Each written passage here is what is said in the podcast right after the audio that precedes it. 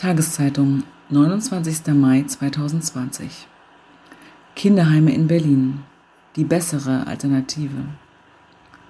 Von Manuela Heim. Heime haben ein mieses Image, aber solche Schutzräume sind wichtig für Kinder und Jugendliche mit familiären Problemen. Ein Beispiel aus Berlin. Wenn Thorsten von Familie spricht, dann meint er nicht die Mutter, mit der er die ersten sieben Jahre seines Lebens verbracht hat nicht den abwesenden Vater und auch nicht die Geschwister, zu denen er kaum Kontakt hat. Thorsten spricht von einer Einrichtung, die man landläufig als Kinderheim bezeichnet. Von seiner Wohngruppe und vor allem von den drei jungen Frauen, die zwölf Jahre lang seine Bezugserzieherinnen waren und die ihm auch heute noch, ein Jahr nach seinem Auszug, Spaghetti Bolognese kochen, über sein frisch gestochenes Tattoo schimpfen und mit ihm Weihnachten und Geburtstag feiern.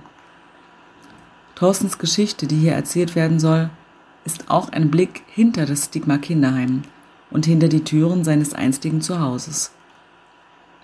Kinderheim, das klingt so anachronistisch. Nach Zeiten, in denen Kinder zu Kriegsweisen wurden oder Eltern so arm waren, dass sie ihre vielen Kinder nicht durchbrachten.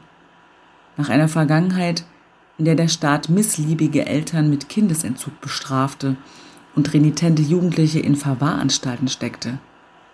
Es klingt nach Missbrauchsskandalen, lange vergangenen wie den systematischen Kindeswohlverletzungen in DDR-Kinderheimen und sehr aktuellen wie den entwürdigenden Maßnahmen in den Brandenburger Hasenburg-Einrichtungen, die inzwischen schließen mussten. Wenn in den Medien über Kinderheime berichtet wird, dann in der Regel negativ. Wie aber funktioniert die gute und moderne Kinder- und Jugendhilfe? Sind wir nicht längst weg von stationären Einrichtungen? Sollten nicht Kinder mit so viel Unterstützung wie nötig zu Hause leben können? Und wenn es denn gar nicht anders geht, dann doch wenigstens in Pflegefamilien ein Zuhause finden? Bedeutet ein Platz im Kinderheim nicht eine verlorene Zukunft mehr? Endstation Kinderheim? In der Corona-Zeit eskalieren Konflikte.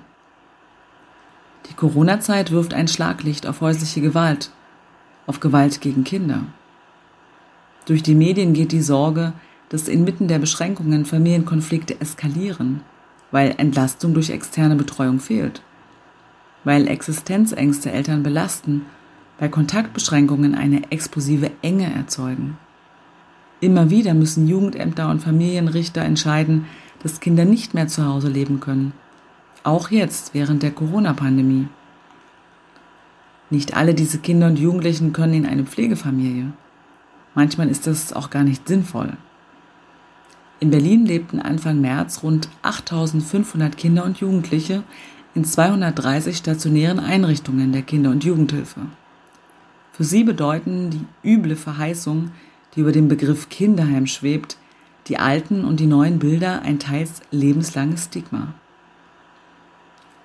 Wenn wir in den Anfangsjahren zum Geburtstag eines unserer Kinder eingeladen haben, kam manchmal kein einziges Kind, sagt Josefa Dangelat, die Leiterin der Einrichtung Kinder- und Jugendwohnen in Lichtenrade, in der Thorsten aufgewachsen ist.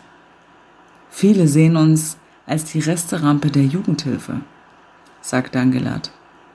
Es liegt an solchen Vorurteilen, dass sie die Türen ihrer Einrichtungen für BesucherInnen öffnet. Sie habe mit ihrem Team Schulen besucht, mit LehrerInnen gesprochen, die Eltern eingeladen. Alle einzeln. Auch Familienrichter hat Angela durch die Einrichtung geführt. Richter, die immer wieder darauf beharrten, dass Kinder und Jugendliche auch in schwierigstem familiären Umfeld verbleiben. Alles ist besser als ins Heim? Sie müssen es sich einfach mal anschauen, sagt Josefa Dangelat. Wir fahren weit in den Süden Berlins, in den äußersten Zipfel von Tempelhof Schöneberg nach Lichtenrade. In den Vorgärten der Einfamilienhaussiedlung sind die Magnolien verblüht. Stattdessen blühen Flieder- und Apfelbäume. Hirtentäschel stehen an den Wegrändern. Ist es das grau geklinkerte Haus oder vielleicht das gelbgetünchte? Das mit dem Holzanbau oder das mit dem Trampolin im Garten? Fünf Häuser hat die Gesellschaft für erzieherische Hilfen in Berlin-Tempelhof, einer kleinen gemeinnützigen Träger, hier angemietet. Fußläufig im Viertel verteilt. Sie fügen sich ein in die gleichförmige Verschiedenheit der Einfamilienhäuser und beherbergen derzeit 44 Kinder und Jugendliche in kleinen Gruppen. Die meisten bezeichnen uns tatsächlich als Kinderheim, sagt Leiterin Josefa Dangelat. In der Behördensprache heißt es stationäres Kinder- und Jugendwohnen. Wir bevorzugen aber den Begriff Wohngruppen, WG. Das gefalle auch den Kindern besser, sagt Dangelat. Josefa Dangelat ist noch jung, 34 Jahre gerade erst geworden und hat doch schon einige Kinder großgezogen. Darunter auch Thorsten, einen ihrer ersten Schützlinge seit fast zwölf Jahren. Nahezu ihr ganzes Erwachsenenleben arbeitet Dangelat hier in Lichtenrade. Die Frau mit dem langen braunen Haar, bunten Schal, den Strassohrringen und dem breiten Lächeln hat angefangen als Praktikantin, wurde dann Erzieherin, später pädagogische Koordinatorin Seit vergangenem Jahr ist sie Leiterin der Einrichtung mit den fünf Einfamilienhäusern und drei Wohnungen. Nach der Ausbildung erstmal was Praktisches, hat Dangelat studiert und nebenbei weiter hier gearbeitet. Ich fahre nach Hause. Das sagte Josefa Dangelat zu dieser Zeit auch, wenn sie auf dem Weg zu ihrer Wohngruppe in Lichtenrade war. Von den Jugendämtern der Stadt bekommt ihre Einrichtung in normalen Zeiten eine Anfrage pro Woche. Gerade sind es deutlich mehr, um die sieben, sagt Dangelat. Das jüngste Kind, das sie im Auftrag des Jugendamts einziehen lassen sollten, war noch keine acht Monate alt. Das mussten wir ablehnen. Das können wir nicht leisten. Die meisten Neuzugänge sind um die vier Jahre alt. So wie das Mädchen, das nun mit einem Schnuffeltuch im Arm in der Tür eines der Häuser steht. Das ist unsere Clearingstelle, sagt Dangelat und meint damit die Gruppe für neu aufgenommene Kinder. Ankommen in der Clearingstelle. Die Clearingstelle ist der Ort der Ungewissheit. Manche der Kinder, die hier ankommen, hat das Jugendamt direkt aus der Schule abgeholt oder aus verwahrlosten Wohnungen. Clearing steht für Klärung, denn noch ist unklar, ob die Eltern sich dauerhaft oder nur zeitweise nicht kümmern können. Vielleicht sind sie im Krankenhaus, in der Psychiatrie oder im Gefängnis. Fünf Kinder zwischen vier und 13 Jahren leben im Moment in der Clearing-Gruppe.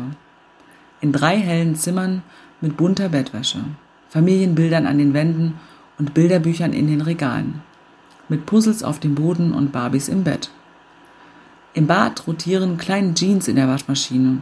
Auf dem Wohnzimmertisch liegt ein Matheheft. Kleiner, größer oder gleich.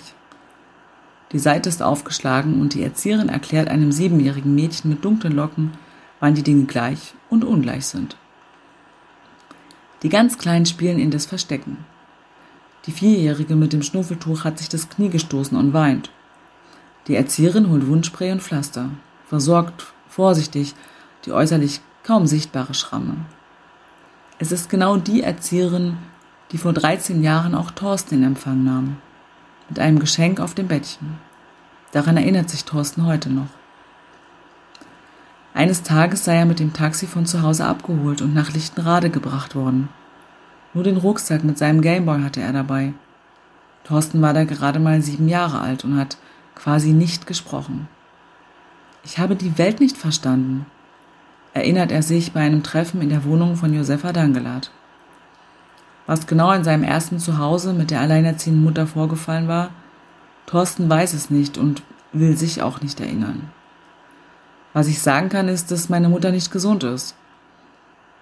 Um den Jungen zu schützen, durfte sie ihn damals ein Jahr lang nicht sehen, nicht wissen, wo er war.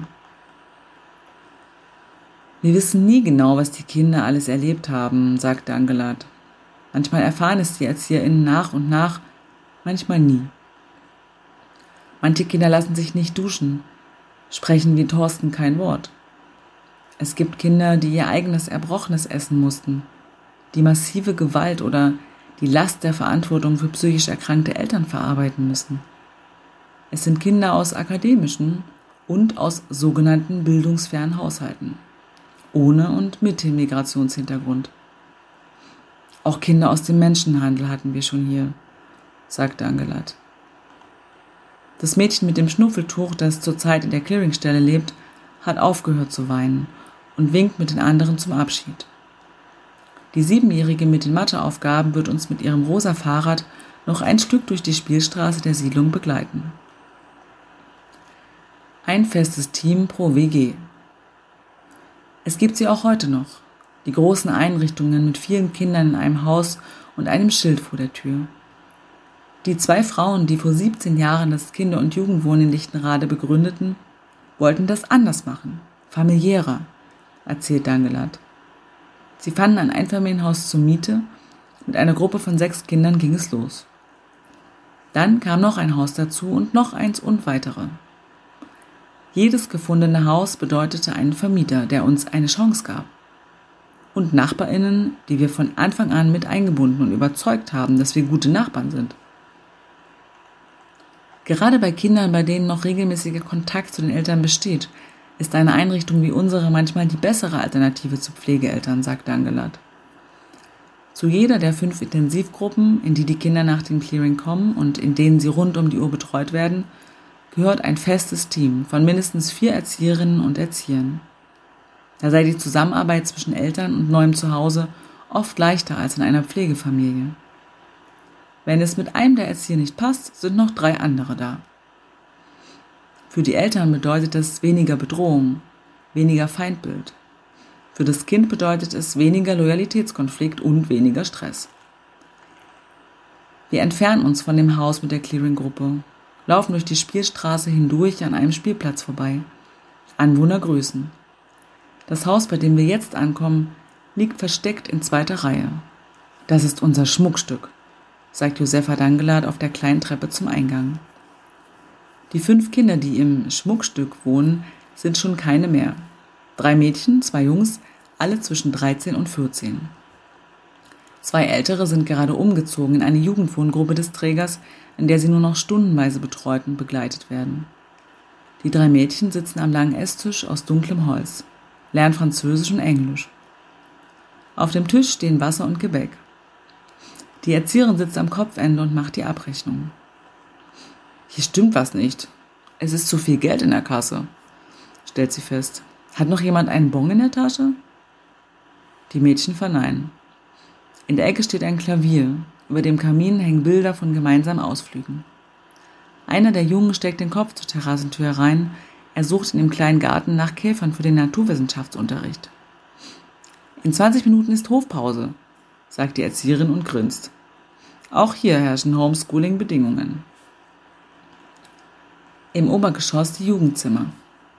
Sportplakate an den Wänden, selbstgemalte Bilder auf dem Boden, ein Schminktisch an der Wand, Wäscheständer voller Klamotten. Jeder Jugendliche richtet sein Zimmer selbst ein und wäscht seine Wäsche eigenständig. In der Clearing-Gruppe, dort wo wir am Anfang die ganz Kleinen getroffen haben, bleiben die Neuankömmlinge bis zu fünf Monate. In einer festen Gruppe wie dieser hier verbringen sie dann häufig ihre restliche Kindheit und Teile ihrer Jugend, so wie Thorsten. Das war dann mein Zuhause, sagt der heute 20-Jährige. Das kleine Kind im Hintergrund sei am Anfang gewesen. Er, der schlecht hörte und kaum sprach. Bloß nicht auffallen. Und dann sei das entstanden, was er heute als Familie bezeichnet. Zusammenhalt, Vertrauen, miteinander lachen, auch mal Mist machen und trotzdem gemeinsam positiv in die Zukunft schauen. Ich wurde so respektiert, wie ich bin. Von den anderen Kindern, von seinen Erzieherinnen. Aus dem stillen Jungen im Hintergrund wurde nach und nach der Aufgeschlossene und Hilfsbereite, der große Bruder, manchmal auch der Pausenclown. Wenn Thorsten anderen heute erzählt, dass er in einer Einrichtung groß geworden ist, Heim klingt so negativ, dann sagt er auch, ich will aber kein Mitleid ich hatte es gut. Mit seiner Wohngruppe ist er in die Türkei, nach Schweden und Griechenland gereist. Dank einem Programm für Kinder aus schwierigen Familienverhältnissen hat er fünf Jahre lang immer wieder die Ferien bei einer niederländischen Gastfamilie verbracht. Mit denen habe ich heute noch Kontakt. Muster durchbrechen. Häuser mit Klavier, Kamin und eigenem Garten. Einträchtiger Heimunterricht. Reisen ins Ausland. Fast vergisst man, dass es sich um Menschen mit schwierigen Biografien handelt, die hier aufwachsen. Das täuscht jetzt ein bisschen, sagt Dangelat, als wir die Intensivgruppe wieder verlassen. Einfach seien ihre Schützlinge gewiss nicht. Gerade in dieser Gruppe gab es gestern erst eine Prügelei. Aber die betonte Familiarität in der Gruppen in den Gruppen die gutbürgerliche Ausstattung der Häuser, die intensive Begleitung der Kinder und Jugendlichen. Sie ist Ausdruck des Glaubens, dass man den zerstörerischen Mustern der Eltern etwas anderes, ebenso wirkungsstarkes entgegensetzen muss. Die Muster durchbrechen, sagt Dangelat. Das kostet auch Geld. Wir gehören sicher nicht gerade zu den günstigen Einrichtungen, sagt die Leiterin. Jeder Träger verhandelt mit dem Landesjugendamt seinen Kostensatz, je nach Ausstattung. Aber den Jugendämtern der Bezirke, die die Einrichtungen bezahlen, steht jedes Jahr nur ein bestimmtes Budget zur Verfügung. Im Zweifel bedeutet das, so Dangelat, Entscheidung nach den Kosten und nicht nach dem Bedarf des Kindes. Ob Kinder und Jugendliche in gut ausgestattete und vergleichsweise teure Einrichtungen wie diese kommen, hängt auch von dem Bezirk ab, in dem sie leben. Einige Jugendämter, so erzählt es Josefa Dangelat, würden aufgrund des enormen Kostendrucks gar nicht mit ihrer Einrichtung zusammenarbeiten. Bei anderen seien sie dagegen dafür bekannt, dass viele ihrer Schützlinge Abitur machen. Wir hören immer wieder, dass das für stationäre Einrichtungen sehr ungewöhnlich ist. Als Thorsten kam, hat er nicht gesprochen. Elf Jahre später hat er den mittleren Schulabschluss gemacht. In diesem Jahr will er seine Ausbildung beenden. Er hat schon lange eine Freundin, träumt von einem guten Job und einem guten Auto, irgendwann auch Familie. Zu seiner Herkunftsfamilie hat er kaum Kontakt. Er weiß sich zu schützen vor dem, was er das Negative nennt. Aber verlassen fühle ich mich nicht. Ich habe ja meine Wohngruppe ob er sich fragt, was aus ihm geworden wäre, wenn er nicht nach Lichtenrade in die Einfamilienhaussiedlung zu Josefa Dangelat und den anderen gekommen wäre. Nicht das, was ich heute bin, sagt er schlicht. Er hat es allen gezeigt. Er hat es allen gezeigt, hat immer mitgezogen. Josefa Dangelat ist sichtbar stolz, ein Lebensweg wie der von Thorsten ist auch ihr Erfolg. Selbstverständlich ist er nicht. Die Erzieher, die mit großen Utopien kommen, die alle retten wollen, die bleiben oft nicht lange. Denn immer gibt es auch die Kinder, bei denen es nicht gelingt, die großen Belastungen, die zerstörerischen Muster der Eltern zu überwinden, bei denen sich die Geschichten von Sucht, Kriminalität und Beziehungsabbruch wiederholen. Kürzlich ist das Kind einer ehemaligen Bewohnerin eingezogen. Und einer ihrer Schützlinge hat, genau wie einst ihre Mutter, sehr früh ein Kind bekommen. Gerade bei denen, die recht spät zu uns kommen, sagt Dangelat, heiße pädagogischer Erfolg manchmal einfach, dass sie als Erwachsene nicht auch im Gefängnis landen oder in der Psychiatrie. Es gäbe Kinder und Jugendliche, die sie weiterschicken müssen, weil wir mit unseren Mitteln nicht weiterkommen und sie vielleicht woanders noch eine Chance haben. Auf einem der kleinen Siedlungswege in Lichtenrade zeigt Josefa Dangelat noch einmal auf eines der versteckten Häuser. Es gibt eine Unsichtbarkeit, die sie hier wollen, in den Häuschen ohne Schilder am Eingang, um ihre Kinder vor dem Stigma Kinderheim zu schützen. Und es gibt eine fatale Unsichtbarkeit bei der Einrichtungen wie diese genau hinter dem Stigma verschwinden. Auch jetzt in der Corona-Zeit. Uns gibt es bei allen Danksagungen und Prämien nicht, sagt Dangelat. Und auch nicht in den Überlegungen zur Quarantäne und Mitarbeiterschutz der Gesundheitsämter. Dabei seien die Anforderungen an die ErzieherInnen in stationären Kinder- und Jugendeinrichtungen besonders hoch. Die 44 Kinder und Jugendlichen in Lichtenrade sind noch immer die meisten Tage zu Hause statt in der Schule oder im Kindergarten. Bei sechs Kindern pro Gruppe sind die ErzieherInnen schnell nur noch mit Heimunterricht beschäftigt. Sie müssen aber auch die Eltern auffangen, die ihre Kinder zunächst nur noch per Videochat sehen konnten und selbst jetzt nur mit Abstand. Und die Kinder, die in diesen ersten Wochen unheimlich viel Nähe brauchten. Einem Vierjährigen, sagt Angelat, dem kann ich nicht erklären, was Corona ist. Der sieht nur, dass Mama nicht wie sonst zweimal in der Woche kommt. Die Erzieherin aus der Clearing-Gruppe arbeitet fast jeden Tag statt sonst an drei Tagen in der Woche. Der Mann versorgt das eigene Kind. Die alleinerziehenden Mitarbeiterinnen hätten teils ihre Kinder mitgebracht. Viele verzichteten auf angemeldeten Urlaub und Übertage. Auch die Älteren kämen ohne Unterlass zum Dienst. Es ist ähnlich wie in anderen stationären Einrichtungen und doch anders. Bei uns können keine Fremden übernehmen, wir arbeiten mit Kindern. Weil das so ist, in Corona-Zeiten wie auch sonst, könnten wir nicht mal für unsere Belange streiken, sagt Dangelat, die sich auch im Vorstand der Interessenvertretung der freien Kinder- und Jugendhilfeträger Berlins engagiert. Mit Blick auf die Sparzwängen der Nach-Corona-Zeit befürchtet sie, dass es sich bei ihnen, den Unsichtbaren, dann auch leichter kürzen lässt.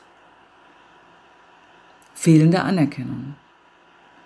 Doch trotz fehlender Anerkennung, trotz der Negativbilder, trotz der hohen Anforderungen, ich kann mir nichts anderes vorstellen, sagt die Erzieherin der Clearingstelle. Auch wenn sich ein Feierabend um 12 mal bis 16 Uhr hinziehen könne, weil man bei einem Konflikt nicht einfach ich gehe dann mal ruft, unsere Arbeit muss man leben. Die Hälfte des Teams ist wie Sie und Dangelat schon seit mindestens zehn Jahren dabei. Die haben gefälligst auch bis zur Rente zu bleiben. Dangelat lacht und meint es doch ganz ernst. Die Kinder haben doch schon so viele Beziehungsabbrüche erlebt. So wie Thorsten haben all ihre einstigen Schützlinge ihre Handynummer. Thorsten ruft an, wenn er Rat braucht. Zu seiner Beziehung, der Ausbildung, dem Umgang mit der Mutter. Dangelat war dabei, als er zum ersten Mal seinen Vater wiedersah. Er besucht sie in ihrem Zuhause und sie ihn in seinem. Es ist eine Vermischung von Arbeit und Privatleben, bei der jeder seine eigenen Grenzen finden dürfe und müsse, sagt die Leiterin des Kinder- und Jugendwohns in Lichtenrade. Aber wenn ich zehn Jahre lang ein Kind erziehe, dann sage ich am Ende nicht Tschüss und komm klar. Bei Josefa Dangelat klingt es ganz selbstverständlich. Thorsten heißt eigentlich anders und hat sich diesen Namen ausgesucht, um seine Geschichte zu erzählen.